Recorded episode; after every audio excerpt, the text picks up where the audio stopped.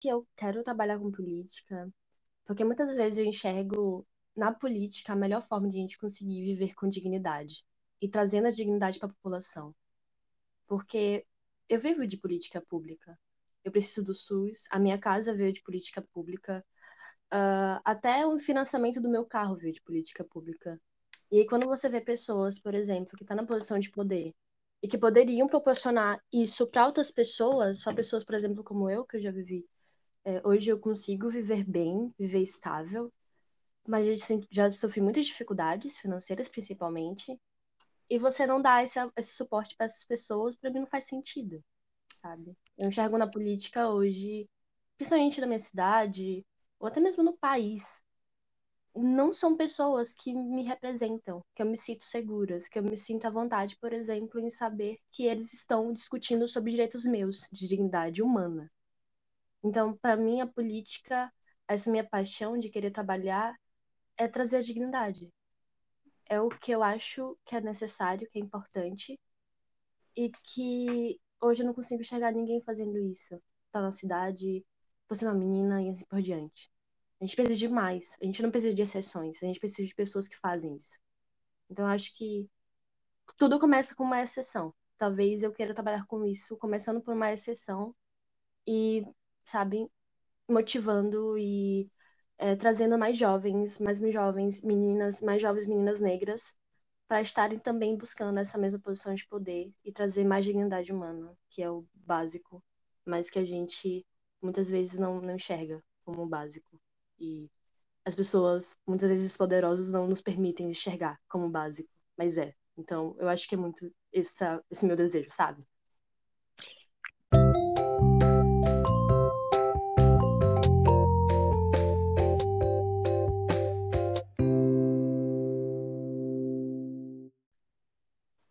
Rebeca, seja muito, muito, muito, muito bem-vinda ao meu episódio. Eu tô muito feliz que você aceitou meu convite, principalmente porque você é uma menina, como eu, que tá nesse meio que não temos representatividade. Um, e, antes de tudo, eu quero te convidar a se apresentar. Com certeza. É, antes de mais nada, eu queria muito agradecer, porque você está falando principalmente com uma menina, sabe, que me entende. é muito bom estar nesse lugar, sabe? É muito bom estar conversando sobre política e, enfim, com uma menina que está nesse processo também.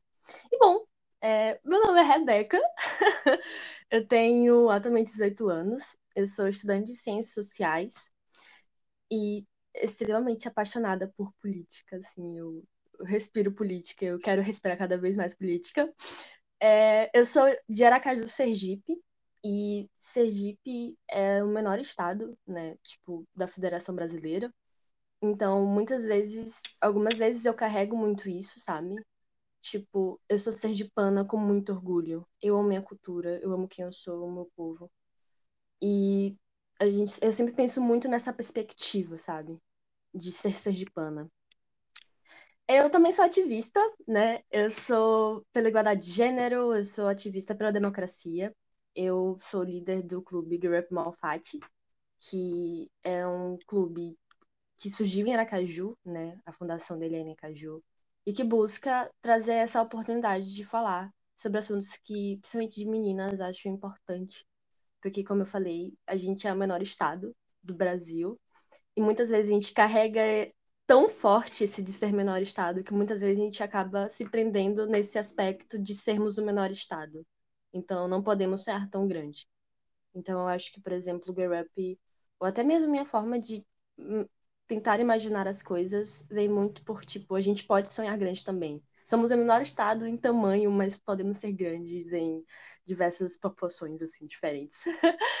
é, eu sou uma menina que gosta muito de sonhar alto. Inclusive, eu quero, por exemplo, um dos meus maiores sonhos e metas, eu acho, é ser presidente do Brasil. Ou seja, esse é o episódio mais promissor. Vai rolar, sabe? Meu Deus, pra ver no futuro, vem aí. Mas é, eu quero ser presidente do Brasil porque eu acho que eu consigo enxergar na política uma potência tão gigantesca. E a política é uma das instituições que verdadeiramente você consegue mudar as coisas ativas, sabe, na comunidade. Você é a política na verdade é conexão, sabe? Quando você senta com a sua comunidade, quando você senta com a sociedade, você fala: "O que vocês precisam? O que eu posso fazer para ajudar vocês?" E, obviamente, né, um, o começo de todo, normalmente, o começo de uma carreira política vem pelo vereador, e muita gente não sabe qual, não é, qual é a função de vereador, né? Mas, assim, eu digo, o vereador, ele tá ali para fiscalizar, para tentar entender quais são as necessidades do povo e ajudar, por exemplo, o prefeito nesse aspecto. Para entender que algumas coisas o prefeito talvez não consiga ter tanta visão assim. Então, o vereador, ele chega, por exemplo, nessa posição de tentar ajudar.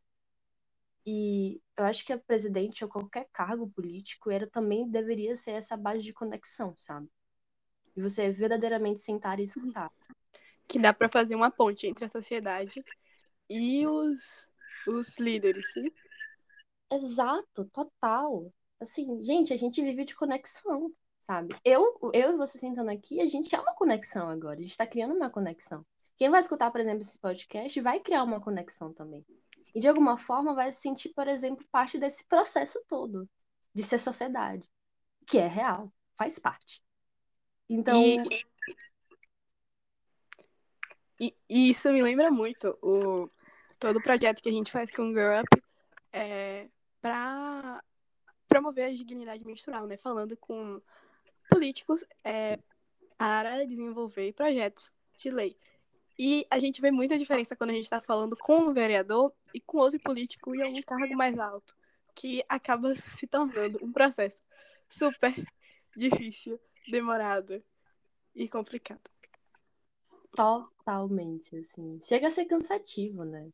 Na verdade, eu acho que algumas vezes é a estratégia deles nos cansar, sabe?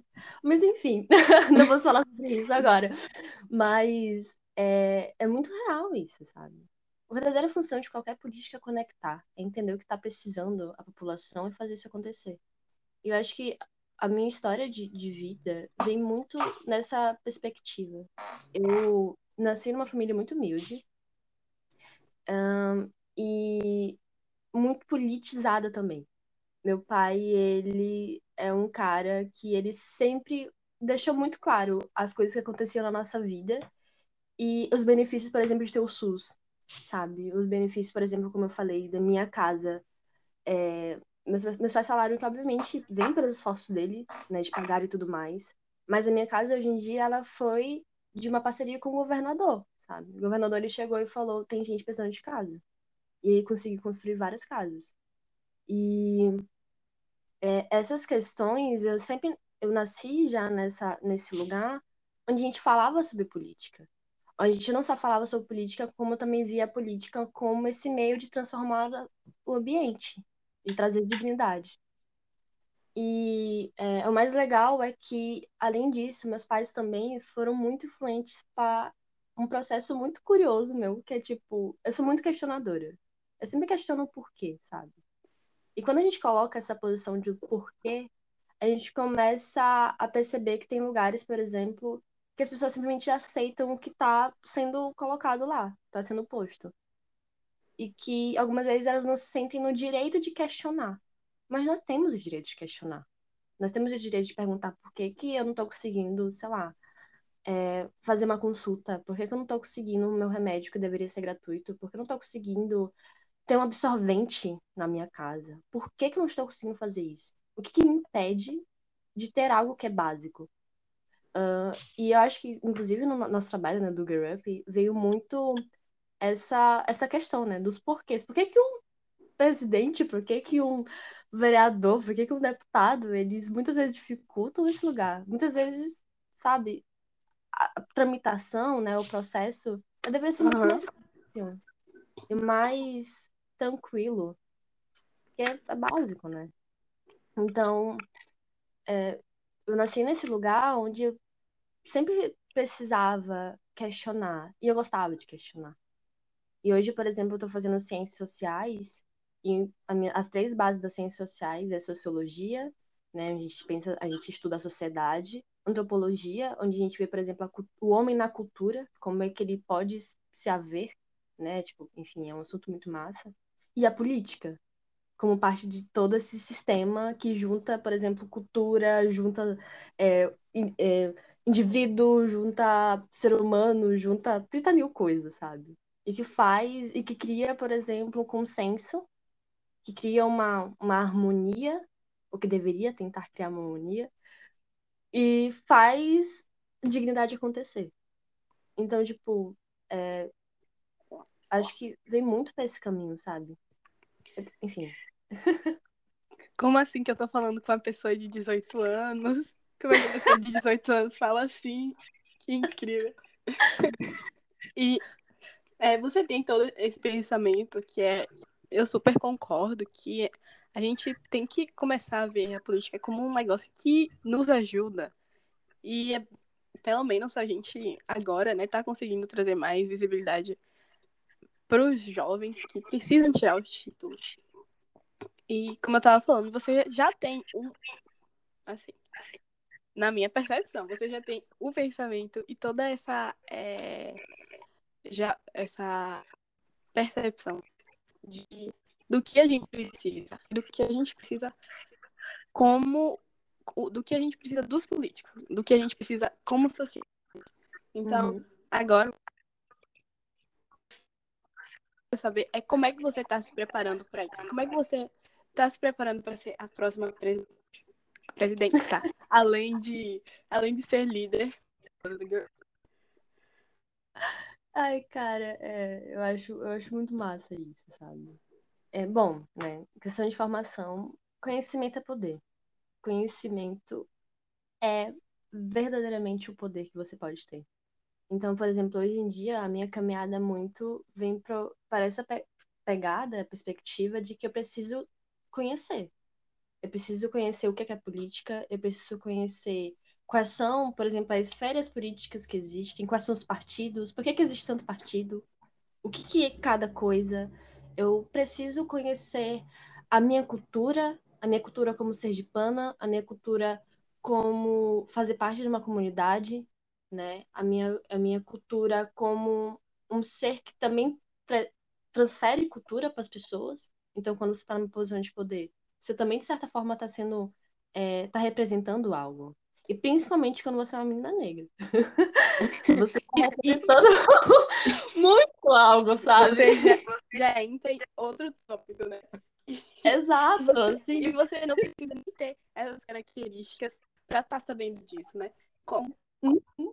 como pessoa dentro da sociedade, a gente precisa saber por que tem tanto partido, por que existem partidos. Como é que como você falou, né, em relação à cultura, como é que a gente vai lidar com a nossa cultura? Isso a gente, a gente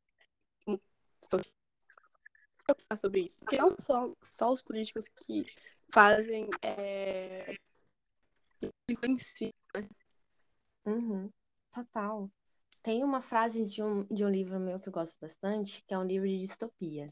O livro de distopia, basicamente, ele meio que pega um mundo utópico, um mundo, vamos dizer assim, perfeito e com esperança. E aí ele meio que fica tipo, Acho que as coisas não são tão assim, não. Acho que não é isso, não. Ele vem de para criar todo um caos, assim, é muito bom. Brincadeira mesmo. o tipo Mas, assim, de é livro para quem, pra quem acha pouco tudo que o Brasil vive, sabe? Exatamente. Não, a gente vive quase. É engraçado que quando eu leio distopia, eu fico, gente, eu já passei por isso aqui do Brasil. Nossa, eu amo, eu amo. Eu terminei Ai. ontem os testamentos de Margaret Atwood, que é o livro 2 de O Conto da Aya. Nossa, tudo pra mim. Ai, gente, é da vontade de chorar, né? é muito bom. E você começa a se questionar, velho, por que que, por que que eu consigo, lendo o livro de distopia, eu consigo relacionar 100% com a, com a realidade. E aí, um dos meus livros de distopia favorito é o 1984, do George Orwell. E aí ele fala, né, quem controla o presente controla o passado, quem controla o passado consegue controlar o futuro. E aí você, quando você coloca, peraí, quem controla o presente, então vamos dizer, por exemplo, 2022, controla o passado. Porque quando você consegue controlar o presente, você, pela história, pelo contexto, pela até forma, quando você vai fazer um pronunciamento nacional na televisão, você consegue, de certa forma, controlar o presente e o passado, que já aconteceu. E quem controla o passado consegue controlar o futuro. Porque quando você cria uma narrativa onde, por exemplo, você talvez seja o herói, E quando, na verdade, você começa a se questionar o que é realmente ser um herói? Será que existe isso no, no mundo? Ser um herói? Ser um mito, por exemplo? É, você começa a, a entender, sabe? Algumas coisas. Não necessariamente entender, mas acho que a gente sai mais com dúvidas de como as pessoas podem ser tão controladoras quando tem certas coisas que nos fazem ser muito mais do que isso. E até mesmo essa questão da cultura, como parte desse processo de a gente entender quem nós somos e entender é, a gente fazer parte da política uh, e até mesmo ser uma política com cultura, é, eu venho muito pela minha experiência que eu, sou, eu, sou, eu gosto muito das artes e eu amo dançar. Eu, eu, eu amo dançar. Para mim, dançar ela é um reflexo da minha alma quando eu danço, sabe? E eu já fiz uhum. parte de uma companhia de dança. E aí teve uma vez que em uma parte, tipo, uma das apresentações da companhia de dança era falar sobre a cultura sergipana, com é, ritmos e um, todos os passos no geral, via muito sobre o que é cultura sergipana. E aí, quando eu tava naquele lugar de que eu precisava dançar a minha cultura e eu não sabia quem eram as pessoas que estavam fazendo aquele ritmo, quem era aquela música, sabe? Quem criou aquela música que eu tô escutando agora? Uhum. É, eu comecei a pesquisar. Eu comecei, por exemplo, a conversar com, com os dançarinos que estavam dançando comigo.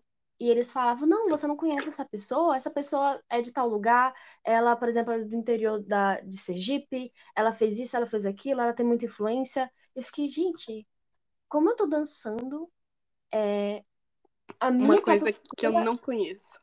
Exatamente. E tipo assim, sabe?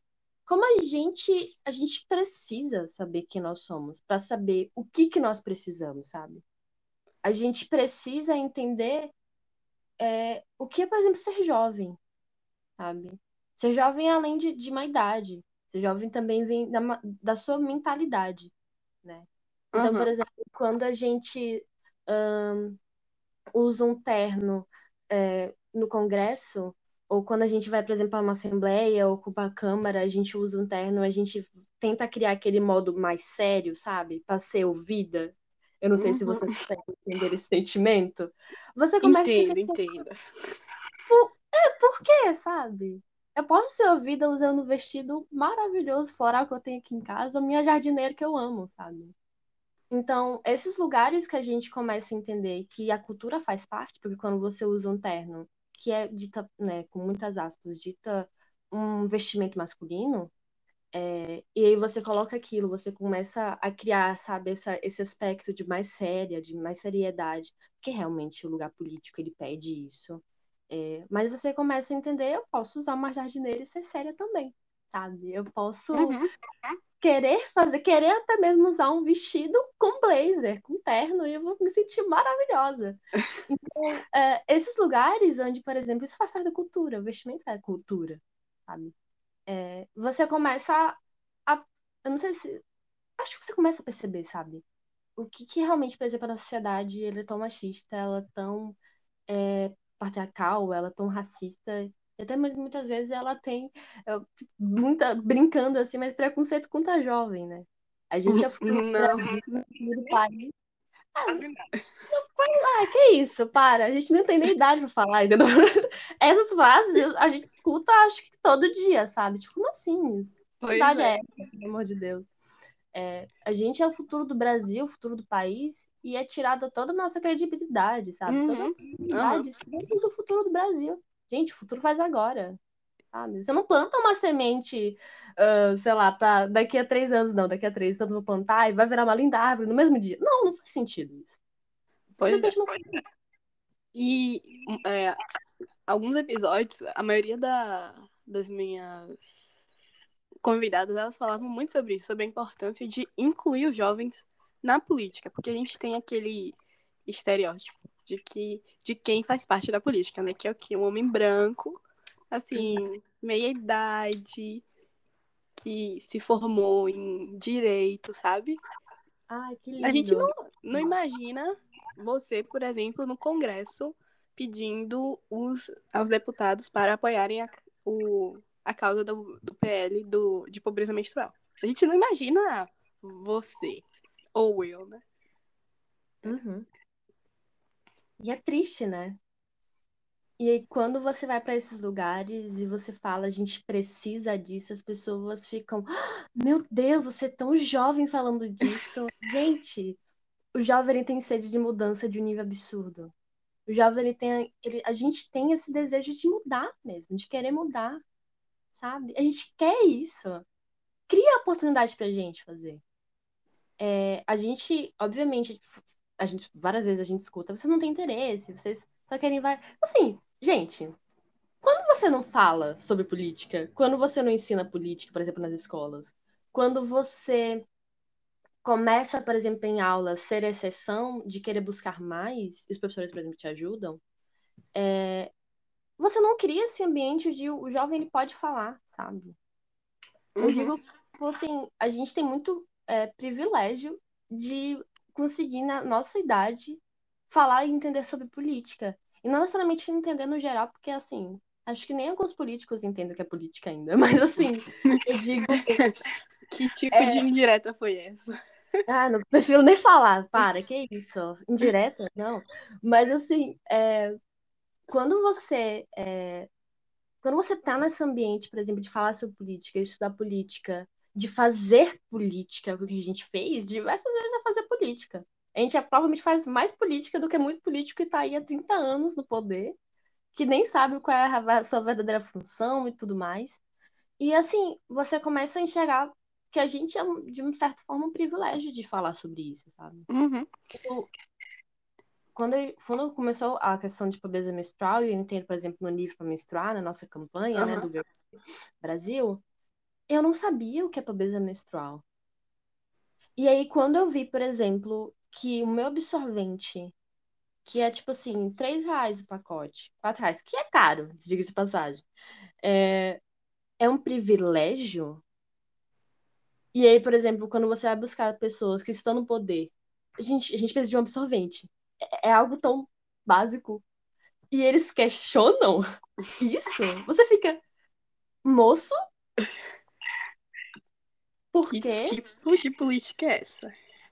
Exato. Que tipo de política é essa? E aí, por exemplo, quando você fala pro jovem, é, eu tive, eu tive, eu sempre estudei em colégio de, de bairro, sabe? Uhum. Até que no nono ano, eu acho que meu nono ano, peraí, 2020, 19, 18, 17, 2017 eu entrei, é, meu Deus, faz, saí da, da escola em 2020, que estranho. Enfim, É, em 2017 eu entrei num colégio, no colégio chamado Colégio São Paulo, que é um dos melhores colégios aqui de Aracaju, obviamente bolsista, porque, né, é sobre isso. E quando eu entrei no colégio, eu sempre estudei em colégio particular, sabe? A minha mãe, ela sempre Uhum. falou, não, eu vou pagar pra você, mas eu sempre estudei em colégio particular de bairro. Então, tipo assim, não era lá aquelas, sabe, É. maravilhas de educação. Era... E aí, quando eu entrei no, no meu primeiro ano, né, tipo, no começo da minha história lá no Colégio São Paulo, fiz até meu ensino médio, é, no nono ano, eu- uma das primeiras coisas no ano que eu, que eu escutei dos meus professores falando era tipo assim, gente, o Canadá está abrindo um intercâmbio para estudantes do Brasil. Eu nunca tinha pensado em fazer intercâmbio. Eu não fiz, tá?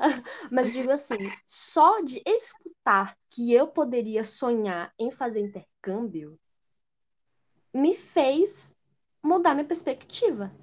O mundo é muito maior do que eu, do que aqui, sabe? O mundo ele pode Uhum. proporcionar muitas coisas.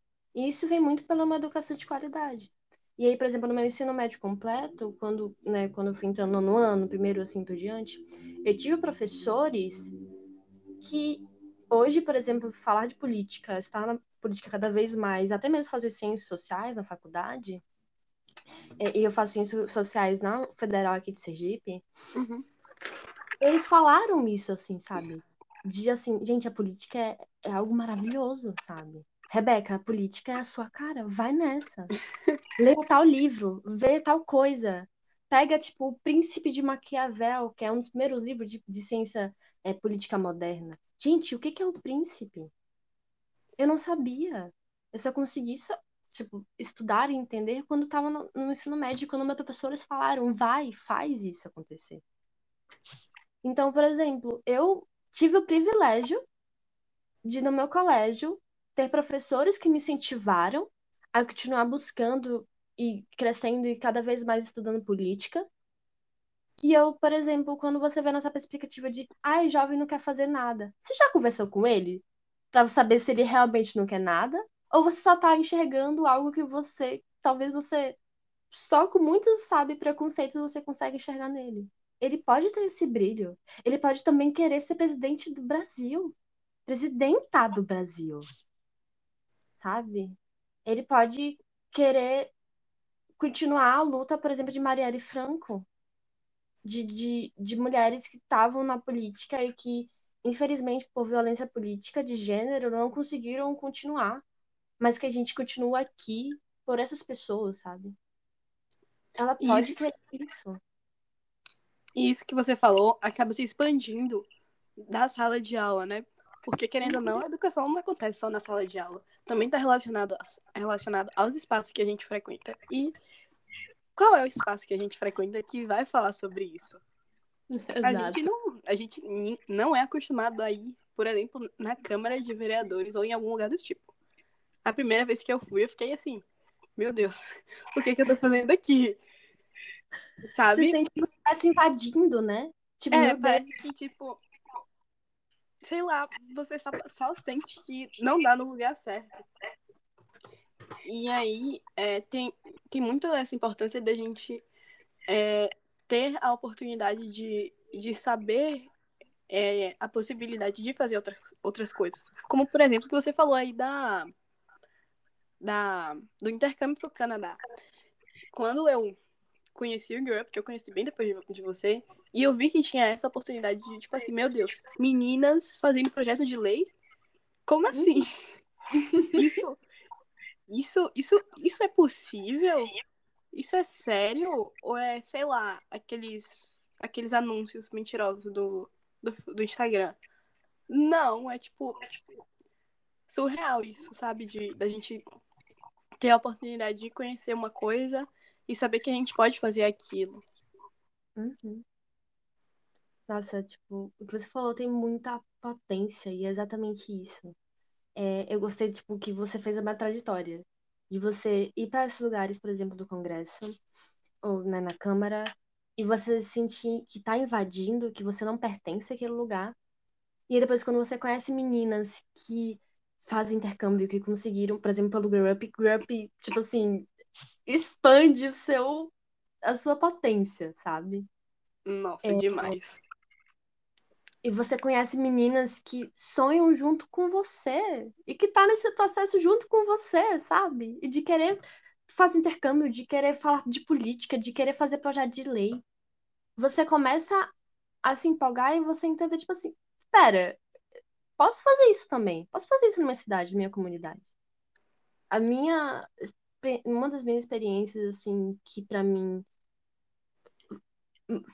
foram o ponto, assim, de certeza, tipo, eu quero isso para mim, foi no final de, de novembro, onde, pelo Girl Up, né, eu fui pro Congresso Nacional.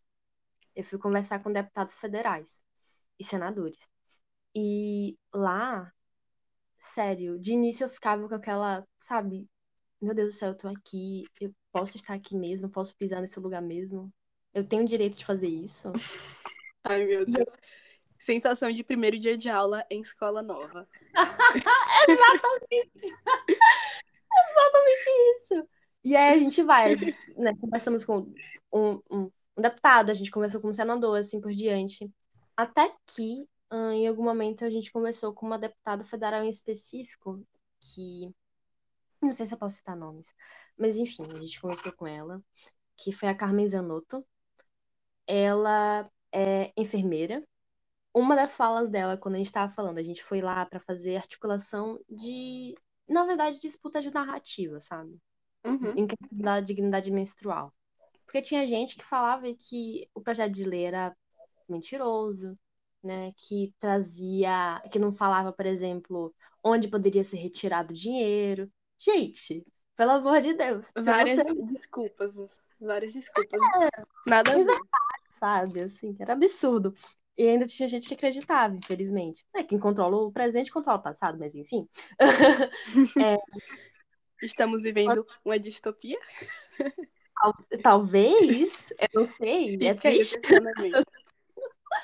Mas é, ela, uma das falas, por exemplo, dela foi tipo assim: vocês não precisam convencer alguém que faz parte da campanha, que apoia isso de verdade. De verdade. E uma das falas que para mim foi deu aquele start de pertencimento foi: eu tenho um pedido a vocês, meninas. Se imagine nesse lugar. Sabe quando você já imaginava? Só que você nunca se permitiu sonhar? Porque ninguém nunca te deu essa oportunidade de falar isso, de sonhar? Ela fez isso naquele momento para mim. Porque quando eu escutava, quando eu conversava com meus pais, meus pais me apoiam muito nessa questão é, por exemplo, né, de, da política, dessa carreira política, meus professores, vocês, meus amigos, assim, as pessoas me apoiam. Mas sabe quando você escuta um deputado federal, uma deputada federal Ai, falar, surreal. Imagine nesse lugar. Nossa, chorei ali, assim, choramos muito. Mas ali eu falei, se uma pessoa nessa posição, que teve essa carreira, que, sabe, por muito tempo, ela conseguiu chegar nessa posição e falar que eu posso sonhar, quem sou eu agora para me impedir de fazer isso? Agora que você, tipo assim, sabe, você ativou a pessoa, é isso. Você consegue fazer isso com o jovem. Gente, a gente tem tanta coisa pra gente sonhar, sabe? Nos deixa permitir sonhar. Nos dá a oportunidade de sonhar. É, é algo tão. É, talvez acho que talvez tão simples, né? Mas é uma verdade eu quero sonhar, me permite fazer isso. Então, eu acho que, tipo assim, quando a gente vê mulheres na política, quando a gente vê jovens, que ainda é pouco, mas que a gente está na luta para conseguir cada vez mais na política, você começa a pensar: não, pera lá. A representatividade é isso, né? Quando você olha para alguém, você se sente representada, você fala: gente, essa pessoa tem meu tom de pele, essa pessoa tem, sabe, tem tem o que eu gosto, falam sobre meus ideais. Essa pessoa tem uma forma talvez mansa ou uma forma um pouco mais agressiva, que eu também gosto de falar que eu sou assim. Você essa começa pessoa a se... é de Sergipe. essa pessoa... Sim, Esse essa pessoa é meu preferido. Peguei a referência, tá? Gostei, gostei. Mas é, sabe? É isso eu quero cada vez mais crescer e chegar até a presidência sendo isso. Sendo essa voz de potência, porque a gente é potência. E a gente é o presente. Então, bora não necessariamente controlar o presente, mas bora fazer o presente ser transformador, sabe? Ser ação. Acho que hoje a gente está nessa era muito pela nossa campanha, sabe? De tipo, pobreza menstrual, de liber... e, sabe? E de título de eleitor. Que é algo tão né? Só um título de diretor. Gente, um título de diretor pode salvar uma nação. Como a gente está precisando agora. Não necessariamente ser salva por um herói, mas ser pelo menos escutada pelas nossas necessidades. E com o título de diretor a gente consegue isso. Gente, tira o título de diretor, pelo amor de Deus.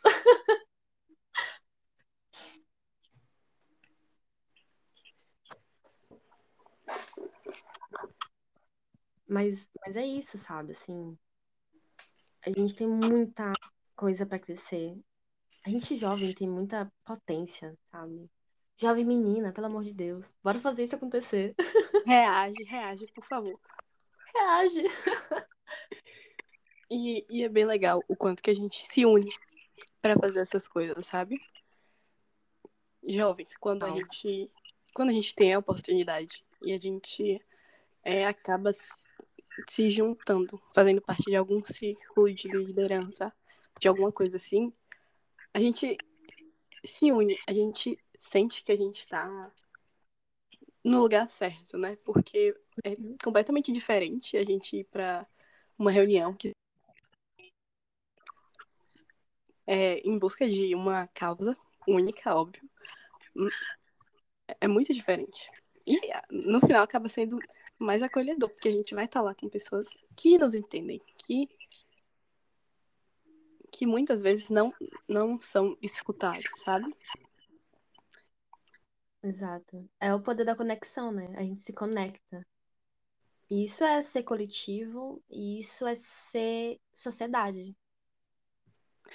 E além do, do Malfate, você também faz parte do Democratizou, né? Uhum. Me explica aí, me conta mais sobre esse projeto. O que, que você faz? E o que, que e como é que você tá, tipo, aprendendo sobre política Ah, com ele? Total. Bom, Democratizou é um, uma organização novinha, né, agora. Vai fazer dois anos nesse ano de existência. E, basicamente, o Democratizou, ele é um- uma organização, né, um movimento, na verdade, o movimento Democratizou, que o nosso intuito é democratizar a democracia, né? Basicamente, a gente colocar a democracia, que é esse acesso, por exemplo, a todo mundo ter o direito de falar, de opinar, de pedir as suas necessidades, seus direitos humanos. E é, a gente esse é o nosso intuito, né, de democratizar a democracia, onde o jovem, ele é o protagonista dessa mudança, sabe? O jovem, ele, por exemplo, fala sobre suas necessidades e fala sobre é, os seus desejos, por exemplo, na política, os desejos de educação política, e ele traz essa ação, sabe? Basicamente, o Democratizou é, é isso. E lá no Democratizou, eu sou diretora de Conselho de Políticas Públicas, que é um conselho, né, um, um departamento, basicamente, que a gente fala sobre o que está acontecendo na política pública e que a gente pense possíveis soluções para que isso possa acontecer, é, para que nossas, as, as nossas necessidades sejam ouvidas. A gente, por exemplo, pesquisa sobre o que está acontecendo na prefeitura, é, sobre pesquisa sobre o que está acontecendo no Brasil, no geral. E a gente começa a pensar em soluções para que, tipo, isso possa mudar, sabe? As estruturas mudar e melhorar a comunidade. Então, por exemplo, muitos dos nossos metas é que a gente consiga um projeto de lei, sabe? É que a gente consiga a aprovação Uhum. de projetos de lei. E como muita gente fez na nossa campanha do Livro Menstruar, né? E aí, no Democratizou, o mais legal é que lá a gente ensina política pro jovem e a gente aprende ao mesmo tempo, sabe, o que é que é política. Sim, sim. coloca vários jovens, por exemplo, de realidades diferentes, com idades próximas, 16, 17, 18, 19, e 20, assim por diante, e você coloca eles numa mesa, bora falar sobre esse tema? Tá, o que que vocês acham sobre esse tema? O que vocês viram? Qual foram o livro que vocês leram? A gente faz uma apresentação, a gente fala sobre livros importantes, a gente fala sobre é, educação política, a gente faz uma educação política, na verdade, pro jovem. E as galera fica tipo, nossa, peraí, eu pensei nisso, eu passo naquilo, eu acho massa esse aspecto, eu fico triste com isso.